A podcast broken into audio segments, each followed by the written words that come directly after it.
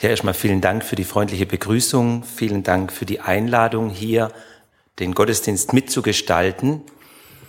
Ein paar Sätze zu mir. Meinen Namen haben Sie gehört. Meine Herkunft wird dadurch deutlich. In Norddeutschland würde ich Pfeffer heißen, aber da ich in Schwab bin, heiße ich Pfefferle. Ja. Bin verheiratet, meine Frau ist auch hier. Wir haben drei Kinder. Uns eint unter anderem der Sport. Ich bin Sportlehrer unser ältester Sohn studiert oder ist jetzt im Referendariat, macht Sport und Mathematik. Die anderen beiden Kinder studieren Sport und Geografie, alle fürs Lehramt. Ähm, also wir sind alle in Bewegung und das soll eigentlich auch diesen Gottesdienst ein Stück prägen. Eine Bewegung in ganz eigener oder in ganz besonderer Art und Weise. Ich möchte mit Ihnen gerne nachdenken über ein Wort aus dem Psalm 103, ein Wort, das Ihnen allen bekannt ist. Und zwar, Sie kennen den Anfang, lobe den Herrn meine Seele, und da spricht David ähm, in einer ganz besonderen Art und Weise mit sich selber. Übrigens was ganz Besonderes, gell? Wir nehmen das oft als Gebet. Dabei macht er eigentlich ein Selbstgespräch. Ich sage das manches Mal meinen Schülern, sage das manchmal in den Gruppen, die ich mache. Stell dich mal vor einen Spiegel und sprich mal mit dir. Ganz viele haben ein Bild von sich, das lässt einen schaudern. Und David sagt hier, lobe den Herrn meine Seele, mach's doch endlich. Und dann kommt er in Vers 13 zu einem Satz, über den möchte ich gerne mit Ihnen weiter nachdenken, wie sich ein Vater über Kinder erbarmt so erbarmt sich der Herr über die so ihn fürchten. Wie ein Vater sich seiner Kinder erbarmt, so erbarmt sich der Herr über die, die ihn fürchten. Wie klingt das in den Ohren der Kinder, die soeben von ihrem Vater geschlagen wurden? Wie klingt das in den Ohren der Kinder, die in ihrer Kindheit geschüttelt wurden und deswegen aufs äußerste Schäden davontragen? Wie klingt das in den Ohren der Kinder, denen der Vater einfach davongelaufen ist, weil er eine andere Frau, eine jüngere, eine hübschere kennengelernt hat?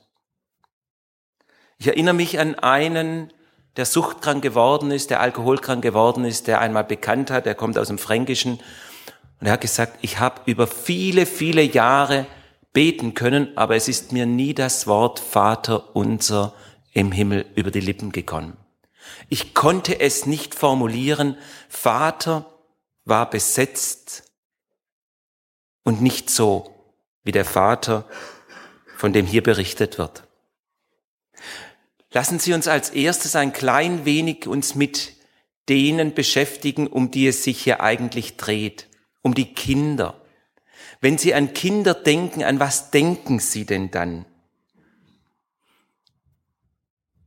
An die Babys. Wir haben hier gerade im Thomashof eine Gruppe, eine Familienfreizeit und das sind dann kleine Babys. Man hat den Eindruck, die kamen gerade gestern erst von der Geburt, hat sich dann rausgestellt, ist schon zweieinhalb Monate auf dieser Welt sichtbar. Ähm, und dann sind etwas ältere, die laufen schon selbstständig.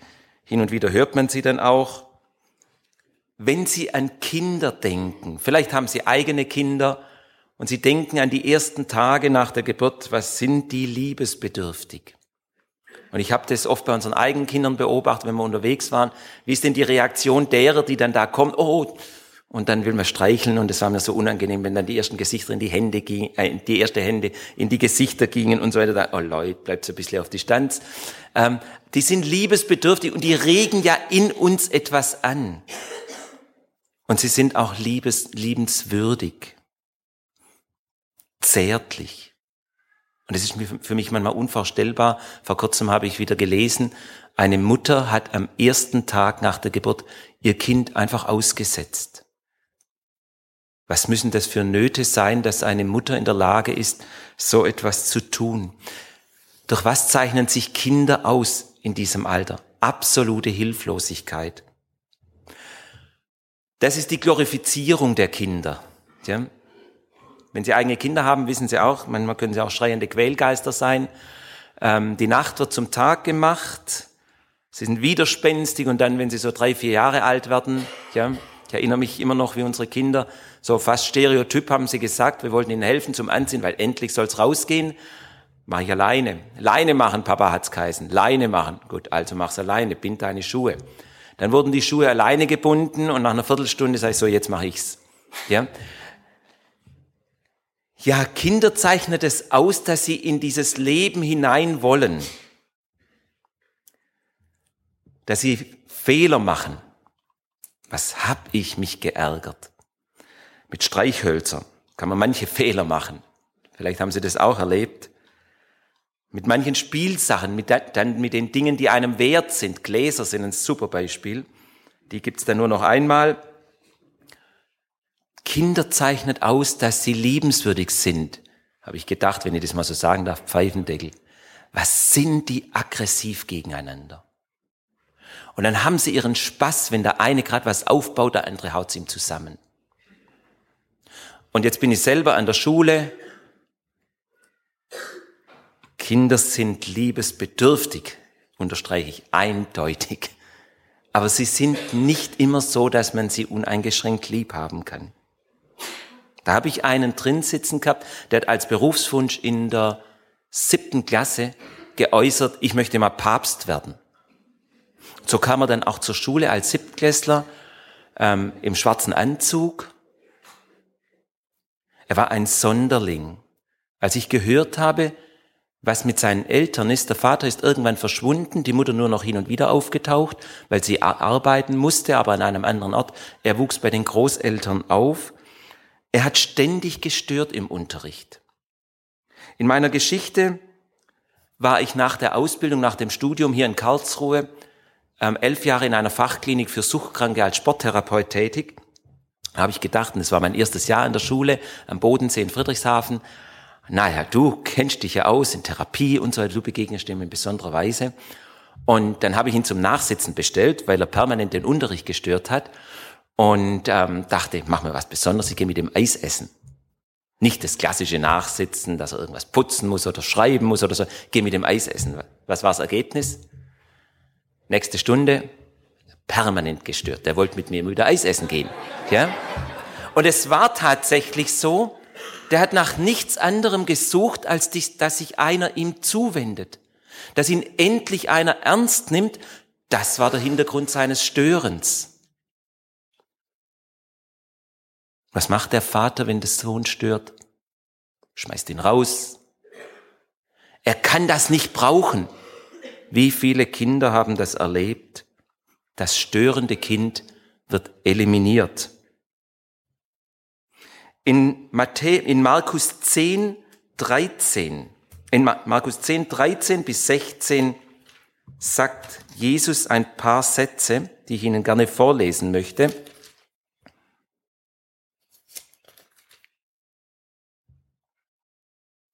Und sie brachten Kindlein zu ihm, damit er sie anrühre. Die Jünger aber schalten die, welche sie brachten. Da das Jesus sah, ward er unwillig und sprach zu ihnen, lasset die Kindlein zu mir kommen, wehret ihnen nicht, denn solcher ist das Reich Gottes. Wahrlich, ich sage euch, wer das Reich Gottes nicht annimmt wie ein Kind, wird nicht hineinkommen. Und er nahm sie auf die Arme, legte ihnen die Hände auf und segnete sie. Wir eliminieren sie. Und die Jünger wollten sie auch wegschicken. Die haben nicht reingepasst in das System. Wie nimmt denn ein Kind das Reich Gottes auf? Da ist mir eine Szene eingefallen, die mich tief berührt hat mit meinem Sohn. Wir haben auf einem Hügel gewohnt im, ja, an der Grenze im Dreiländereck zwischen Württemberg, Hohenzollern, Württemberg und Baden, auf dem höchsten und ich sagte zu meinem etwa fünfjährigen Sohn, vier, fünfjährigen Sohn, an der Tür der Klinik, an der ich gearbeitet habe oder kurz vorher, du wartest hier bitte geschwind, ich muss was holen noch, ich komme gleich wieder. Ich war keine 20 Meter weg, dann kam um die Ecke eine Mann, ein Mann oder eine Frau, weiß ich nicht mehr. Auf jeden Fall sprechen die ihn an und fragen ihn, du sag mal, was machst denn du hier so alleine? Sollen wir dich irgendwo hinbringen? Und dann sagt er, nein, mein Papa hat gesagt, er kommt gleich wieder, ich warte hier. Und die Ohren klangen mir oder klingen mir bis heute im Ohr, mein Papa hat gesagt, und wenn er sagt, dann trifft das zu. Er ist verlässlich. In Matthäus 18, in den Versen 1 bis 6, sagt Jesus ein Wort, das nachhaltig ist. Zu jener Stunde traten die Jünger zu Jesus und sprachen, wer ist wohl der Größte im Himmelreich? Und Jesus rief ein Kind herbei, stellte es mitten unter sie und sprach, wahrlich ich sage euch, wenn ihr nicht umkehret und werdet wie die Kinder, so werdet ihr nicht in das Himmelreich kommen. Wer nun sich selbst erniedrigt wie dieses Kind, der ist der Größte im Himmelreich. Und wer ein solches Kind in meinem Namen aufnimmt, der nimmt mich auf. Wer aber einem von diesen Kleinen, die an mich glauben, Ärgernis gibt, für den wäre es besser, dass ein Mühlstein an seinem Hals hängt und er in die Tiefe des Meeres versenkt würde.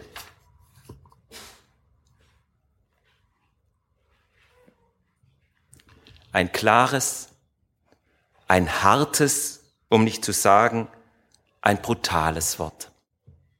Wer das kindliche Vertrauen missbraucht und zerstört, lädt einen schrecklichen Fluch auf sich. Wer Kinder ernst nimmt, aufnimmt, nimmt Jesus auf. Jesus verbindet das untrennbar miteinander. Wenn ich Elterngespräche habe und in den Gesprächen kommt es darauf, auf die Berufstätigkeit der Eltern und ich frage die Mutter, was arbeiten sie? Und ich höre dann den Satz, ich arbeite nichts dann muss ich immer ein paar Mal schlucken. Und dann entgegne ich permanent, das heißt also, das, was sie tun, wird ihnen nicht mit einem Lohn entgeltet. Das heißt, sie arbeiten 24 Stunden am Tag am gleichen Arbeitsplatz, aber sie bekommen nichts dafür. Ist das richtig? Und dann sehe ich in Augen, einmal ist es mir begegnet, dass eine Frau Tränen in den Augen hatte weil sie erfahren hat, dass ihre Arbeit als Mutter wertgeschätzt wurde. Etwas, was in unserer Gesellschaft heute aus meiner Sicht nicht mehr wertgeschätzt wird. Und ich sage dann immer, und da bin ich zutiefst davon überzeugt, die wichtigste Arbeit in unserem Land und nicht nur in unserem Land ist die Arbeit, die die tun, die kleine Kinder erziehen. Und aus meiner Sicht die Eltern, Vater oder Mutter, das sei dahingestellt. Auf jeden Fall, das ist die wichtigste Arbeit. Davon lebt eine Gesellschaft. Meine Arbeit als Lehrer kann morgen ein anderer tun. Aber meine Arbeit als Vater kann niemand ersetzen. Und die Arbeit meiner Frau als Mutter kann niemand ersetzen. Und wenn es noch so eine liebe Stiefmutter wäre oder eine zweite oder was weiß ich, ein zweiter Vater, es geht nicht. Was meint Jesus, wenn er Erwachsene auffordert, wie Kinder zu werden? Er lädt uns ein, das Kind in uns zu entdecken. Denn wir Erwachsenen können ja nicht nochmal zurückgehen. Wie soll das geschehen? Haben die Jünger damals schon gefragt. Das Wesen eines Kindes, eines Kleinkindes ist Urvertrauen. Offenheit, Empfänglichkeit, Arglosigkeit. Das alles sind Gottes Gaben an uns, mit denen wir in die Welt kommen. Wohlgemerkt fordert Jesus uns nicht auf, und das finde ich jetzt sehr interessant, liebe, brave, pflegeleichte Kinder zu werden. Das ist nicht sein Gebot. Er sagt nicht, wenn ihr nicht werdet wie die Kinder, die lieb sind, die angepasst sind, die gehorsam sind, sondern er sagt, wenn ihr nicht werdet wie die Kinder. Und damit lässt er alles offen und schließt alles ein, was Kinder auszeichnet. Und wer eigene Kinder hat, weiß das ja wohl, was das, was Kinder auszeichnet. Und wie oft wollen wir Ruhe haben als Eltern oder Erzieher und kriegen sie nicht. Und Jesus sagt, wenn ihr nicht werdet wie die Kinder. Würden Sie gerne nochmals Kind sein? Würden Sie gerne nochmals Ihre eigene Kindheit durchmachen? Wie ist das mit dem Kind in Ihnen? Können Sie das, was in Ihnen drin ist, lieb haben mit allem, was verletzt wurde? Als Sportler komme ich natürlich hin und wieder mal in Fußballstadien, zum Beispiel, ich habe früher Fußball gespielt. Wissen Sie, warum jedes Wochenende zigtausende Menschen in die Stadien gehen? Weil es da einen Platz gibt, an dem sie sein können wie Kinder. Hässlich. Sie können den Schiedsrichter anbrüllen. Ich war mal in Freiburg. Wissen Sie, wer in Freiburg im Stadion ist? Universitätsprofessoren. Und dann schreit der Universitätsprofessor von oben runter, Schiedsrichter, Tomaten auf den Augen! Am nächsten Tag steht er in der Uni in der Krawatte, mit der Krawatte und dem Anzug und hält wohlgeformte Reden. Und da kann er plötzlich aus sich rausbrechen. Wir haben dringend das Bedürfnis, wie Kinder zu sein. Wie ist das mit dem Kind in Ihnen? Lassen Sie mir auf einen zweiten Punkt kommen in diesem Text, wie ein Vater sich seiner Kinder erbarmt. Ich habe es vorher schon ganz kurz angesprochen. Der Vater. An was denken Sie, wenn Sie Vater hören? Welche Bilder stehen in uns auf, wenn wir an den eigenen Vater denken oder wenn wir daran denken, wie wir, wie ich als Vater war? Und wir kommen nicht umhin, das übertragen wir auf Gott als den Vater. In 2. Mose 20, da steht, du sollst dir kein Bildnis machen. Warum werden wir dazu aufgefordert, das nicht zu machen? Wir können gar nicht anders. Wir müssen uns ein Bildnis machen. Wir formen es nur nicht in irgendein goldenes Kalb. Wir haben aber eigene innere Bilder und diese inneren Bilder kriegen wir nicht mehr los. So wie jener Mann, der sagt, ich kann das Vaterunser nicht beten.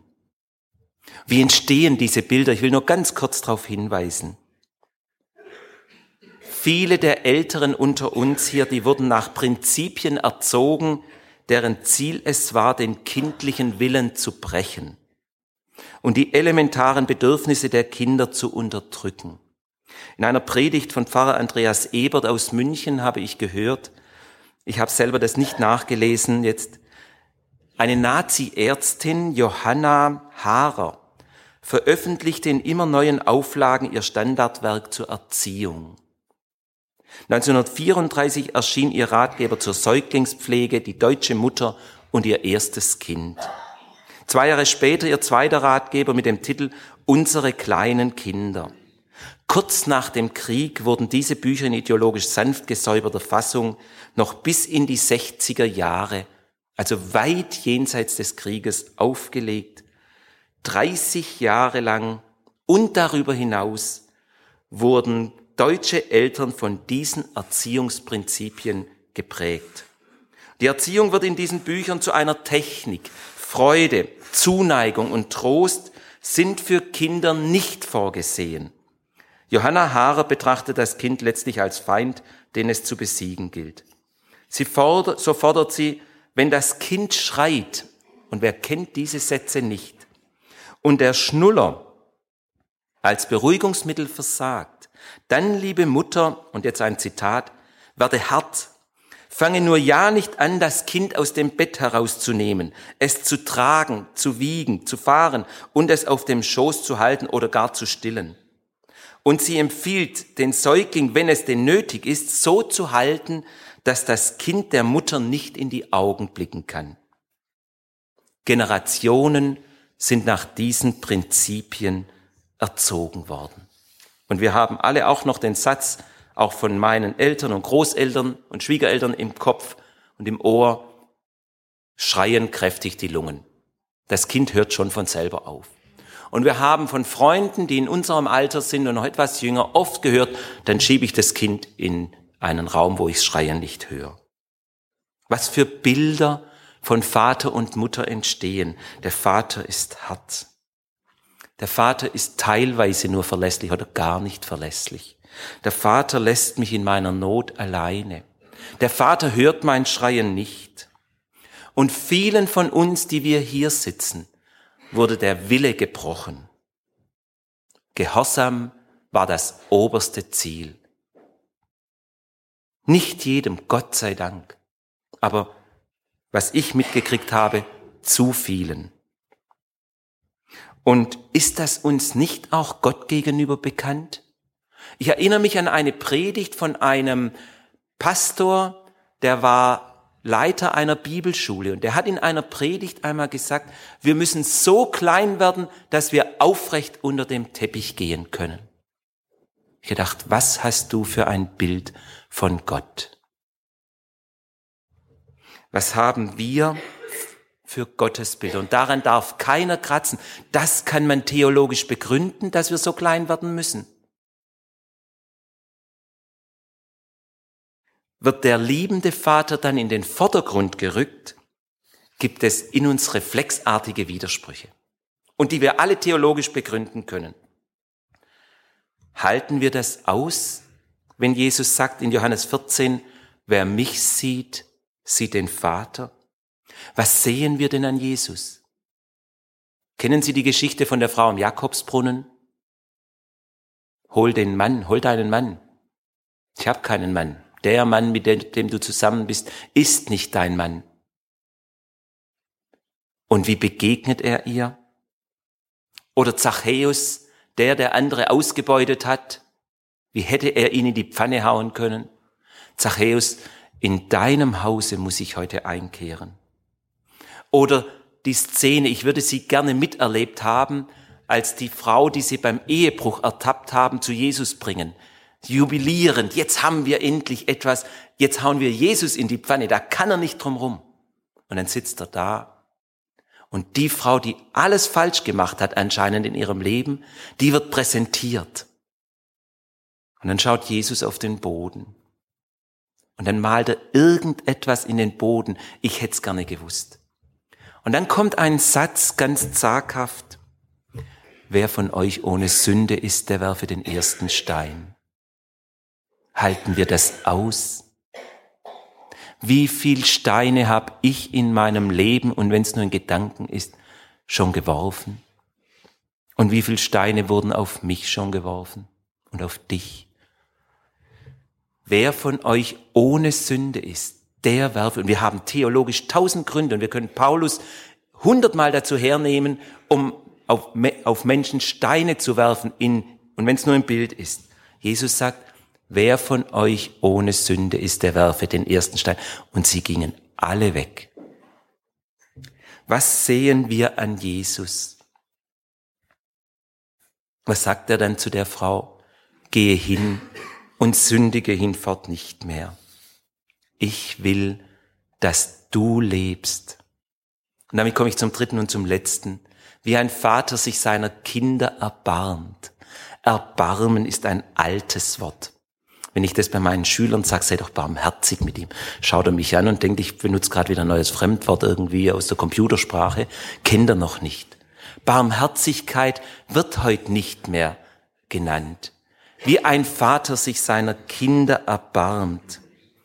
Lassen Sie, sich, lassen Sie es mich mal übersetzen. Erbarmen heißt für mich, ich greif dir unter die Arme und ich trete dir nicht ins Kreuz. Ich richte dich auf und ich schubse dich nicht um. Ich will, dass du lebst. Bei mir darfst du Mann, darfst du Frau wieder Kind sein mit all deinen Fehlern, mit all dem, was du vermeintlich zu können meinst und es doch nicht hinkriegst.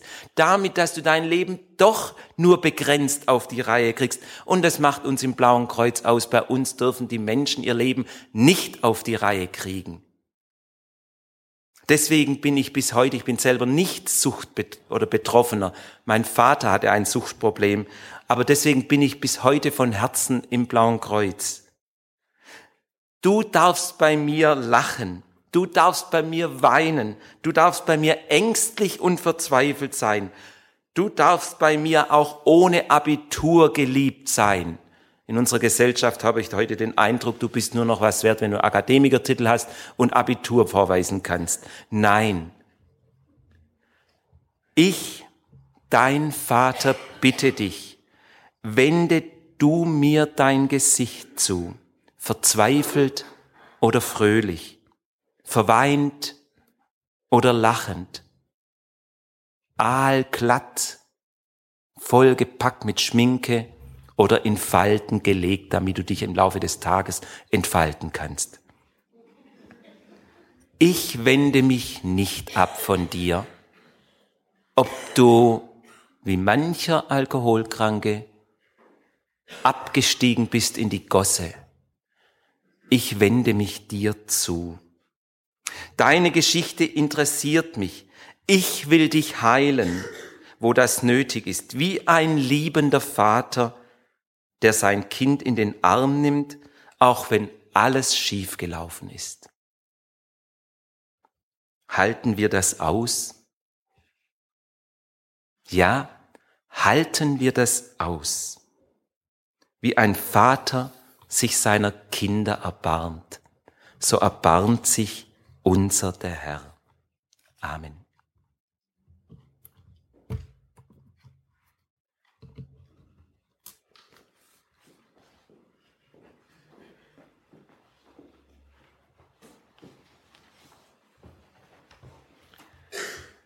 Vielen Dank.